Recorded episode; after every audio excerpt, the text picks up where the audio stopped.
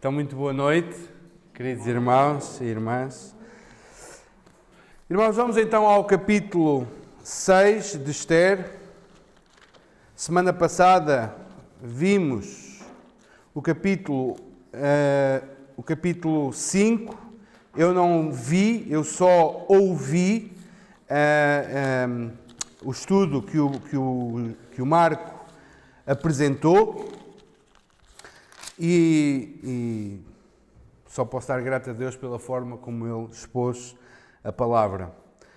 Nós hoje vamos falar sobre um dos temas centrais deste capítulo, é a honra. A honra. Todos nós uh, reconhecemos que devemos dar honra a certas pessoas, não é? Uh, no, no domingo ouvimos a quem honra, honra, não é? Não é errado, não, não é pecado. Nós devemos honrar as pessoas que, que, que, a quem devemos honrar. E há vários tipos de honra. E em todas as culturas há esta, esta ideia de honrar certas pessoas. Pessoas são honradas nos seus trabalhos, não é? São honradas, por exemplo, quando são promovidas a um cargo superior, são honradas eh, no aumento do seu salário, são honradas muitas vezes com a fotografia a dizer funcionário do mês, vale o que vale, mas é uma honra que é prestada àquela pessoa. Na sociedade, pessoas são honradas. Há celebrações, há festividades de diversas maneiras, eh, seja em ambiente político ou social, onde se faz a menção a certas pessoas pelos seus atos de bravura, pela sua dedicação a certa causa e honra-se aquelas pessoas pessoas. Também há honras na própria família. É? As famílias honram. Uh, aliás, nós somos chamados a honrar pai e mãe. Uh, mas, além disso, nós honramos certas pessoas da, da, nossa família e, dentro das famílias, honramos certas pessoas por aquilo que elas nos representam para nós, por aquilo que elas nos fizeram. E esse tipo de honra é uma honra boa, saudável significa que nós estamos a reconhecer no outro o mérito de alguma coisa, estamos gratos pelo trabalho do outro, pela vida do outro e prestamos-lhe a honra. A quem honra, honra. É? Por outro lado, há um tipo de honra que é pecaminoso, que é a busca da própria honra. Isso sim é pecaminoso. Provérbios 27, 2, não precisam de abrir, diz: Seja outro o que te louve e não a tua boca. O estrangeiro e não os teus lábios. Ora, quando eu começo a, a querer a minha própria honra, alguma coisa está mal. A honra não é buscada assim. Eu não tenho que andar a pregoar os meus grandes feitos para obter honra. Ela tem que vir naturalmente dos outros. Porque Provérbios também diz: comer muito mel não é bom, assim procurar a própria honra não é honra. Procurar a própria honra, dizer quão bem eu faço isto, quão bem eu faço aquilo, olha para mim, como eu sou bom a fazer isto, como eu sou bom a fazer aquilo. Buscar a própria honra não é honra nenhuma. Ainda hoje estava a fazer uma leitura com a Ruth, estamos a ler Thomas Campis era um monge católico. Naquela altura ainda não havia igrejas protestantes, ainda nem havia o protestantismo sequer, só havia a Igreja Católica. E ele escreveu um livro, eh, este monge alemão, eh, que, que hum, chama-se A Imitação de Cristo. Certamente já ouviram falar deste livro. E ele diz: Se quiseres saber ou aprender alguma coisa proveitosa, não queiras ser conhecido e não procures a estima dos homens não queres ser conhecido nem procures a estima dos homens. Porque não há coisa mais baixa do que nós termos que lutar para conseguir o louvor do outro. Para conseguir o louvor do outro. E neste capítulo nós vamos falar de honra e aprender sobre a honra que Deus dá e a honra que é buscada pelos homens e como elas estão em sentidos opostos e terminam de maneiras tão diferentes. A honra que vem de Deus e a honra que os homens buscam para si mesmos. E veremos também, ainda neste capítulo, como o Senhor está a cuidar dos seus ao contrário dos ímpios que dependem deles mesmos, veremos como Deus também no final dará vitória ao seu povo. Então, nos últimos capítulos, nós temos assistido a uma história de tirar o fogo, que nos deixa sempre em suspense em cada capítulo. Muito ao género das séries de hoje, da Netflix, por exemplo, ou de outras uh, uh, plataformas de streaming, que a série está num determinado momento e é exatamente no momento chave, no momento que nós queremos saber o que é que vai acontecer, para. Para quê? Para nós vermos o próximo episódio. De imediato, aquilo está feito para nós ficarmos agarrados e fazermos as tais maratonas de séries de televisão, de Netflix. Pois o livro de Esther é assim. O João estava a dizer, o capítulo 7 ajuda. Ora, eu acho que começando no 1 é difícil a gente não, não ler tudo até chegar ao final, porque a história tem um enredo muito, muito uh, intenso. E este capítulo, nós temos visto como as coisas têm andado às voltas, não é? Temos o início onde Esther então é chamada para é, é feita rainha. Vemos também no capítulo 3 a, a, a, exaltação de Amã, mas também como Mordecai dá um basta, no capítulo 4, perdão, dá um basta, diz chega, não há mais. Aliás, no capítulo 3, sim que é, e como isso afeta a mãe, como a, a, a, um homem é uma pedra de tropeço na vida de alguém que já tem tudo. O Marco falou muito bem disso a semana passada. É incrível como é, isto acontece muito, este fenómeno acontece muito nas redes sociais, por exemplo. Nós uh, postamos um vídeo, é uma coisa qualquer que nós fazemos e temos mil comentários bons, mas basta vir um mau para nós ficarmos transtornados com aquele único que não gostou uh, da, do nosso vídeo, da nossa publicação. E aqui estava a mesma coisa. Mordecai, a mãe estava incomodado com um que não se dobrava. Por causa disso, foi uma série de jogadas, conseguiu que o rei assinasse uma lei para matar todos os judeus no final daquele ano e então Mordecai põe pés ao caminho, dá corda aos sapatos, vai falar com Esther, e entre ele e Esther, Mordecai diz: tem que ser, tens que fazer. Esther também assume a sua posição, assume correr o risco e vai falar com o rei. E vimos então a semana passada como, rei, como Esther não é inocente, no sentido de ser uh, uh, inocente naquilo que ela vai fazer. Ela não chega ao pé do rei e diz ao rei: quer que libertes todos os judeus. Não era possível fazer isso. Mas como ela é simples como as pombas, mas astuta ou prudente como as serpentes. E nós às vezes temos que ser assim. Temos que agir com prudência. Saber chegar ao ponto certo para fazer alguma coisa. E não querer fazer tudo de rompante. Então hoje chegamos ao capítulo 6. No capítulo 5, Esther deu aquele banquete. A mãe estava satisfeitíssimo. A mãe estava nos seus melhores dias, nos dias de grandeza. E chegamos então onde ele tinha seguiu o conselho dos seus amigos que lhe disseram para fazer uma forca para matar Mordecai. Uma forca com cerca de 20 metros de altura. Os irmãos já imaginaram 20 metros de altura? Acho que não há nenhum prédio aqui na Gafanha que tenha 20 metros de altura. Creio eu. Acho que não. Era enorme, uma coisa gigantesca, uma coisa muito alta. E Mordecai vai nesse jogo. Então entramos no capítulo 6 com um problema para ser resolvido. É que já não era só os judeus que iam ser mortos daqui a um ano. Era Mordecai que ia morrer no dia seguinte. Mordecai iria morrer no dia seguinte.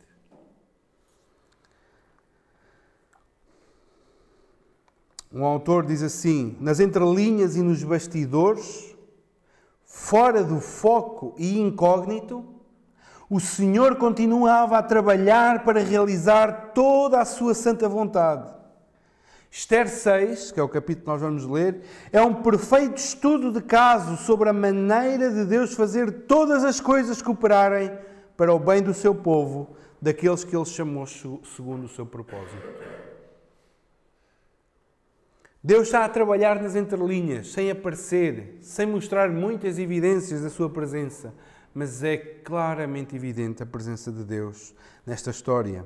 Então vamos fazer a leitura do capítulo. Esther, capítulo 6, diz assim: já todos abriram, penso eu.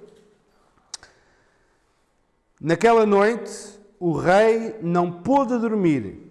Então mandou trazer o livro dos feitos memoráveis e nele se leu diante do rei. Achou-se escrito que Mordecai é quem havia denunciado a Bigtã e a Teres, os dois eunucos do rei, guardas da porta, que tinham procurado matar o rei Assuero. Então disse o rei: Que honras e distinções se deram a Mordecai por isso? Nada lhe foi conferido, responderam os servos do rei que o serviam. Perguntou o rei: Quem está no pátio? Ora, Amã tinha entrado no pátio exterior da casa do rei para dizer ao rei que se enforcasse a Mordecai na forca que ele, Amã, lhe tinha preparado. Os servos do rei lhe disseram: Amã está no pátio. Disse, disse o rei que entrasse.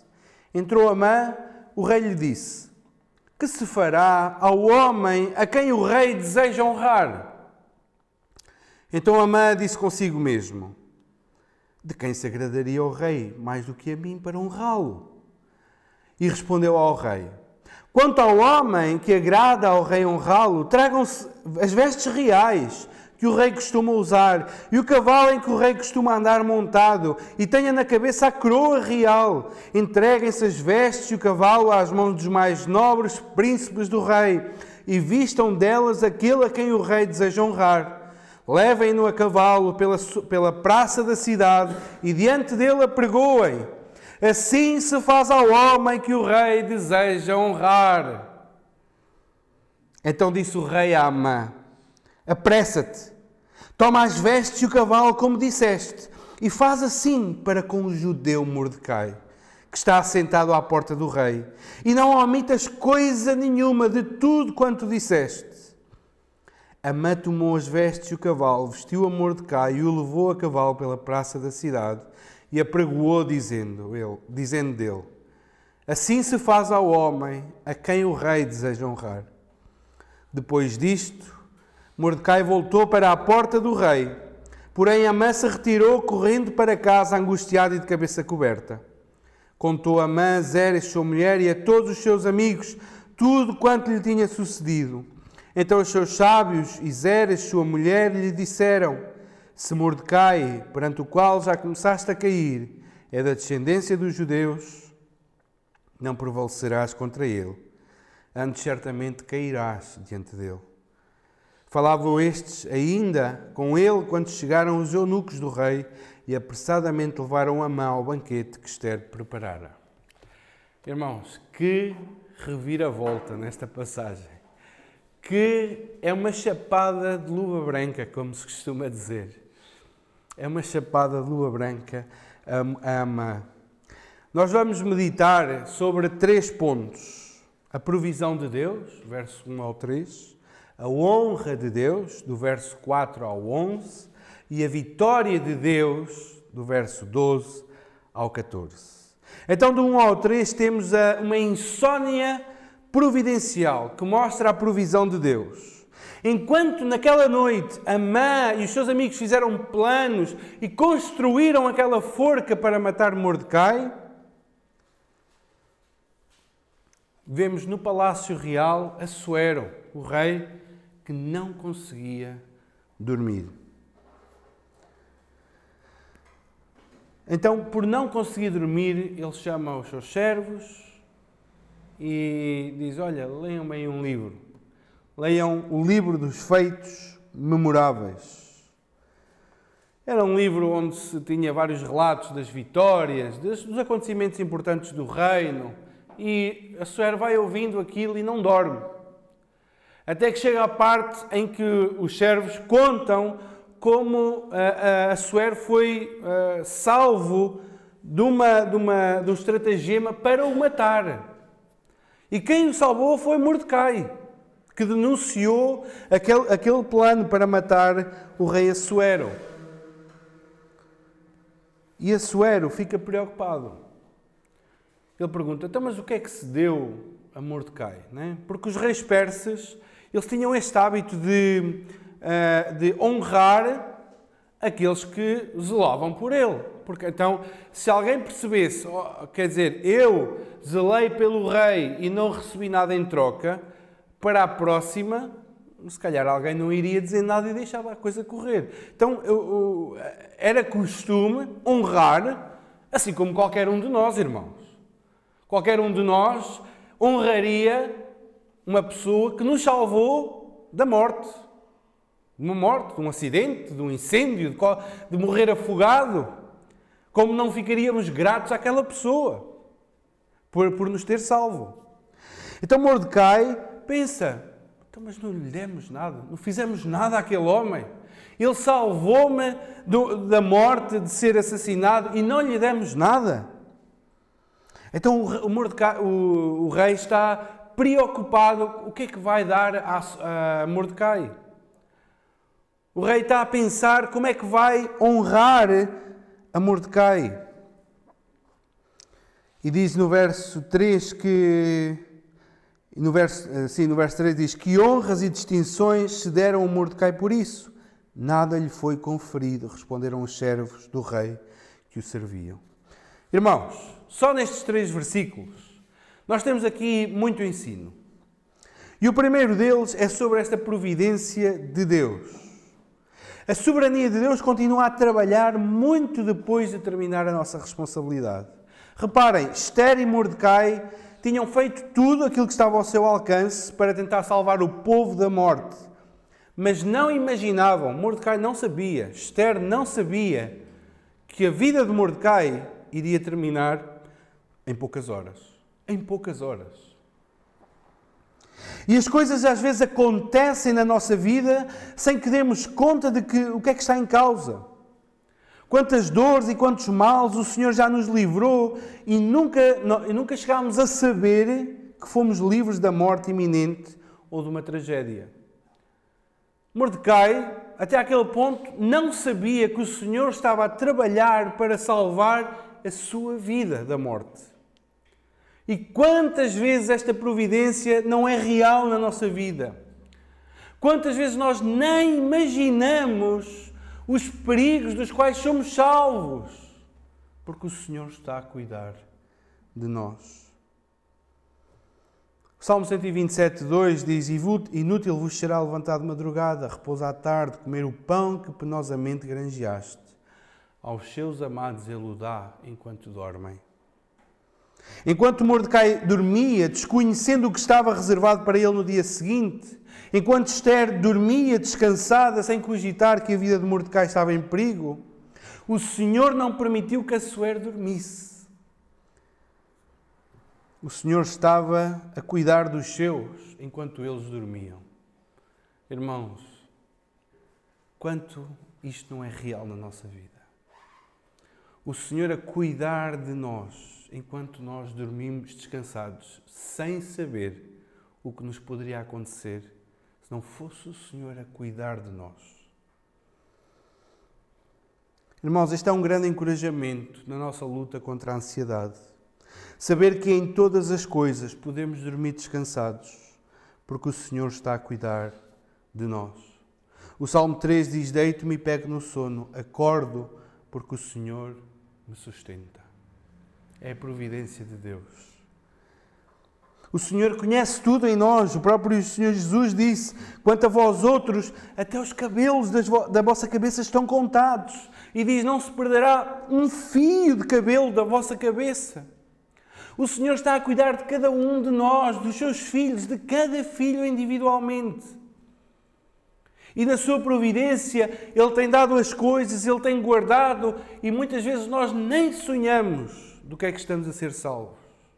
Nem chegamos, nem chegamos a saber. Talvez um dia na eternidade chegaremos a saber. Quanto bem o Senhor nos tem feito sem que nós nos apercebamos desse bem.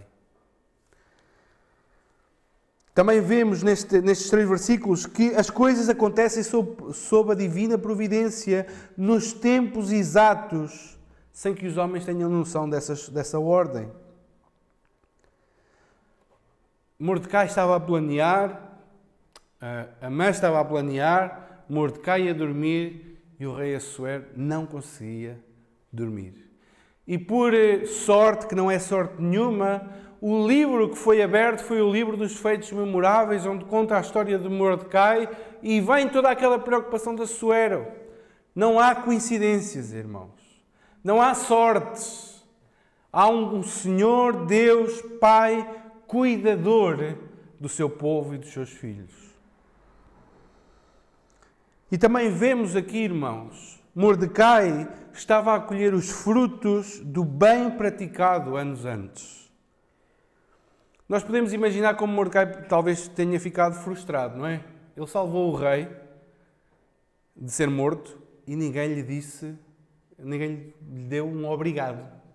Ninguém fez nada para lhe agradecer. E podemos pensar que Mordecai tenha ficado um bocado, poça, pelo menos um obrigado deveriam ter, ter dado. Mas o Senhor estava a guardar a honra para esta altura. O Senhor estava a guardar o ele não ter sido honrado naquele tempo para este momento exato. E Mordecai estava a colher anos depois, porque foi anos, anos depois, estava a colher o fruto do bem praticado. Irmãos, o bem que praticado nunca cai no vazio. Temos que ter o cuidado com o nosso próprio coração de não fazer o bem à procura da honra. Não fazer o bem porque isso, isso não é honra. Se eu faço o bem ao outro para demonstrar que estou a fazer bem e para ser honrado por isso, a honra terminou ali. Mas quando eu faço o bem de coração sincero e genuíno, fazendo bem ao outro, nunca cai no vazio. Nós podemos dizer sim, eu fiz o bem, mas eu sou um servo inútil. Fiz apenas aquilo que estava designado fazer. Mas em Hebreus também diz: Porque Deus não é injusto para ficar esquecido do vosso trabalho e do amor que evidenciastes para com o seu nome, pois serviste e ainda servis aos santos. Deus não se esquece das nossas práticas do bem e do mal. Não fazemos o bem para adquirir honras mas Deus não fica esquecido do bem praticado. Por isso é que Paulo também diz que no Senhor o nosso trabalho não é em vão. Mordecai estava a colher naquele dia o fruto do bem praticado anos antes. Anos antes. Irmãos, isto é de grande incentivo para nós. Nós hoje fazemos o bem e não sabemos como esse bem feito hoje nos irá ajudar e ser usado por Deus mais adiante na nossa história, na nossa vida. Não é barganha com Deus, não é negócio com Deus. Não estamos aqui a dizer vou fazer para Deus então ficar a dever-me esta, esta já fica-me a dever uma. Não é isso. Cuidado, isso é pecado do coração. Mas estamos certos que o Senhor recompensa os seus. Isso estamos certos. Então, irmãos, vemos aqui no versículo 1 ao 3 esta providência de Deus, este cuidado de Deus, enquanto os seus dormem. E vemos aqui como o Senhor recompensa o bem praticado. Do 4 ao 11, vemos a vergonha dos homens e a honra de Deus. Esta é a ironia das ironias temos um rei aflito para honrar Mordecai e temos um príncipe, Amã, aflito para matar Mordecai. E uh, o rei está ali no, no, seu quarto, nos seus aposentos. Uh, como é que ele quer receber conselho dos seus, dos seus sábios, dos seus conselheiros? Como é que ele há de honrar a Mordecai? E temos no pátio a mãe a esfregar as mãos de contente, porque era hoje que ele se ia livrar do seu problema, iria matar Mordecai. Mas o dia estava prestes a ser mudado para Amã. O dia estava prestes a mudar. É provável que, Mordecai, que Amã tenha acordado e cantado a música dos YouTube, It's a Beautiful Day, né? É, porque estava tudo encaminhado para resolver o seu problema. Hoje vai ser um dia lindo, maleficamente bonito. E nós sabemos o que é isso, todos nós sabemos o que é isso. Acordar de manhã, o sol a brilhar lá fora, o céu limpo, sentimos-nos com força, com vigor, bem dispostos e pensamos: hoje vai ser um bom dia. E mal sonhamos as desgraças que nos virão a acontecer durante esse mesmo dia. Quem é que, quem é que nunca passou por isto? Tudo perspectivava para ser um bom dia, mas alguém liga a dizer que Fulano morreu, Cícrano está doente e muito mal, o nosso filho foi atropelado a ir para a escola, alguma coisa que nos estraga completamente o dia. Pois, para a mãe, o dia estava prestes a ser estragado. E bem estragado. E bem estragado.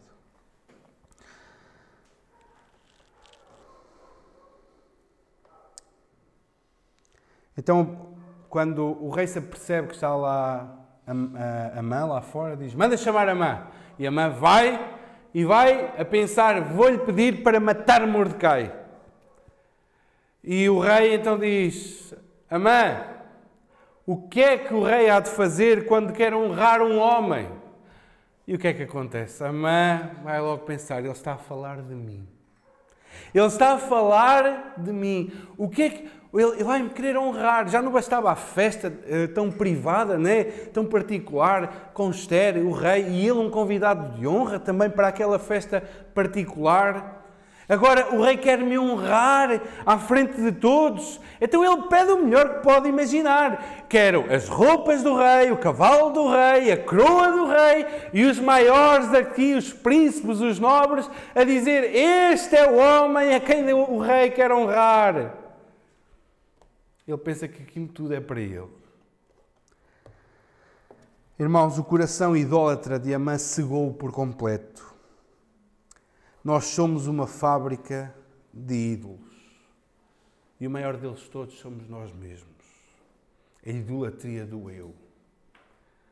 Pensar, sou tão bom, sou tão grande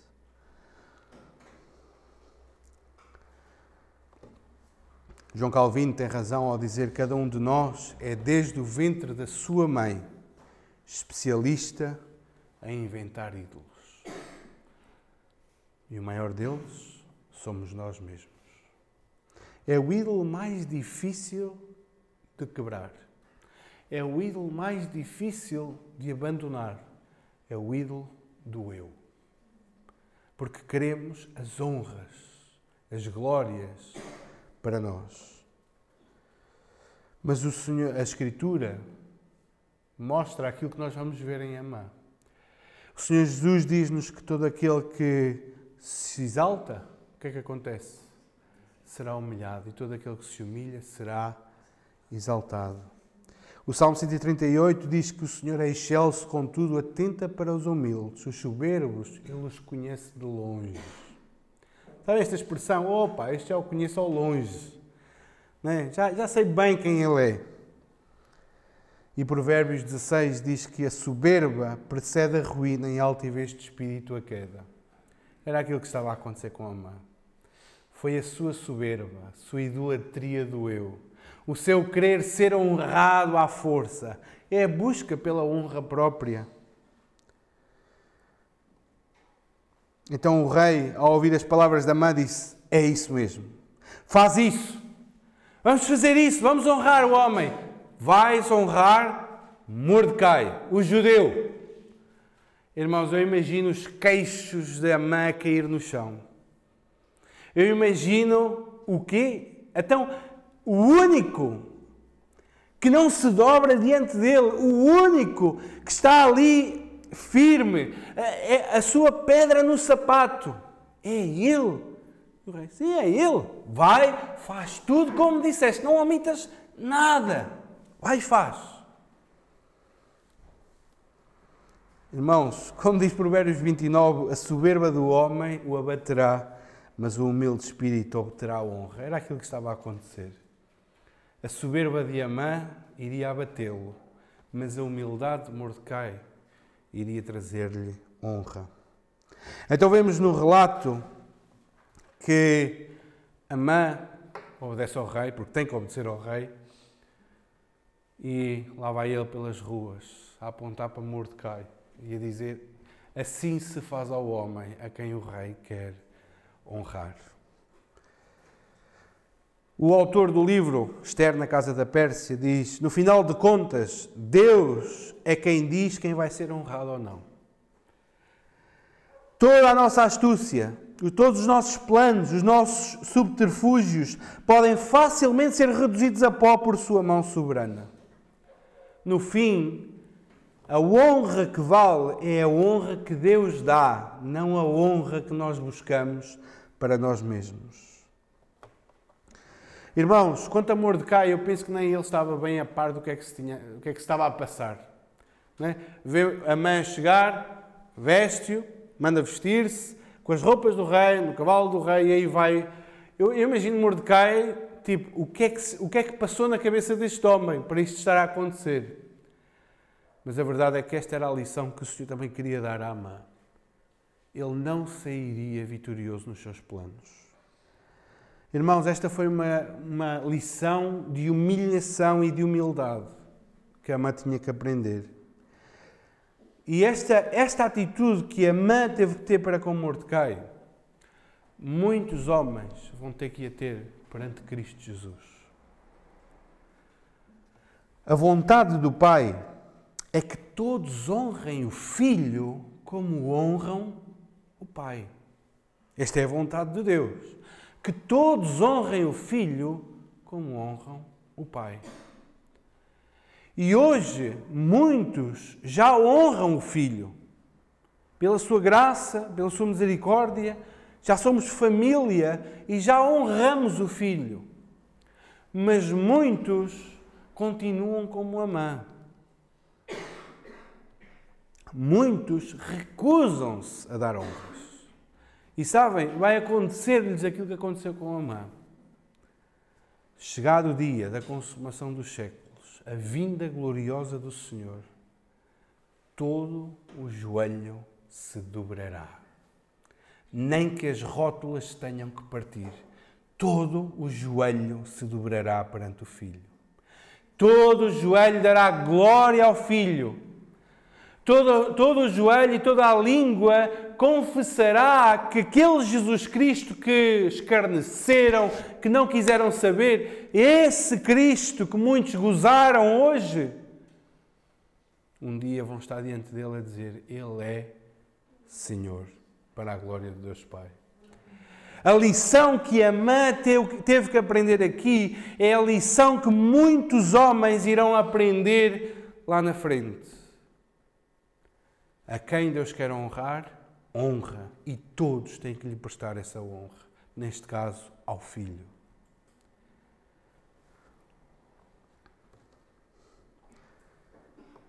Em terceiro lugar, a derrota de Amã também é anunciada e a vitória de Deus. Verso 12 a 14 diz que Amã voltou para casa. E vocês sabem aqueles dias em que nós queremos só chegar a casa depois de uma série de problemas durante o dia, só queremos ficar enterrados no sofá esperar que o dia termine? Ou estamos desejosos de chegar a casa e receber o conforto da nossa esposa, do nosso marido, o consolo, porque o dia foi caótico. É, talvez fosse disso que a mãe estava a precisar, não é? De um consolo, do conforto, quando chegasse a casa. Uma boa comida, esposa amável e pronto, e passaria aos problemas. Mas o dia não tinha terminado, nem iria terminar tão pouco. Diz que então contou aquilo que tinha acontecido e no verso 13 diz assim: Contou a Mã, a Zeres, sua mulher, e a todos os seus amigos tudo quanto lhe tinha uh, sucedido. Seja, que foi para ir pedir para matar Mordecai e acabou a ter que honrar Mordecai no final do dia. Então os seus sábios, Iseres, sua mulher, lhe disseram: Se Mordecai, perante o qual já começaste a cair, é da descendência dos judeus, não prevalecerás contra ele, antes certamente cairás diante dele. Irmãos, nós não imaginamos o discernimento que Zeres e os seus amigos tiveram que ter para dizer isto, mas eles tinham razão. Eles tinham razão naquilo que estavam a dizer. O que estava a ser levantado aqui é a destruição do povo de Deus. era o que estava em causa. O que estava em causa eram as promessas de Deus. Deus tinha prometido à mulher uma semente da qual que, que viria da mulher e que mataria as obras da serpente. Deus tinha prometido a Abraão uma descendência. Deus tinha prometido aos patriarcas que o descendente viria de Judá.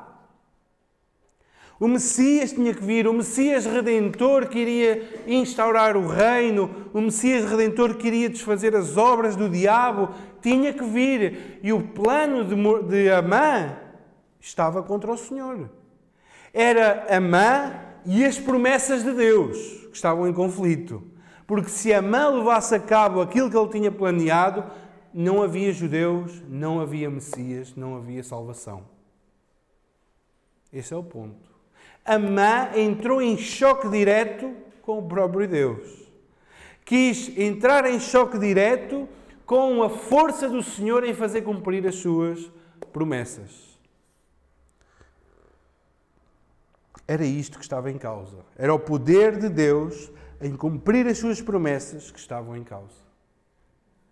Se Amã ganhasse, Deus sairia derrotado. Não era só os judeus que iriam ser mortos. Deus iria sair derrotado. Então Amã nunca poderia sair vitorioso. E o que, Zer, o que Zeres diz é o que vemos ao longo da história. Quantas nações já tentaram exterminar o povo de Deus? Quantas nações tentaram exterminar o povo judeu? Quantos inimigos? Porém, o Senhor preservou sempre o seu povo. A linhagem real foi preservada até ao Messias com tantos eh, inimigos, com tantos acontecimentos, com os exílios, com tudo a acontecer, houve sempre a linhagem do Messias da qual ele iria nascer. Houve sempre um descendente ao trono até ao Messias. E mesmo depois de Cristo, quantas tentativas de acabar com os judeus? Quantas é que houveram?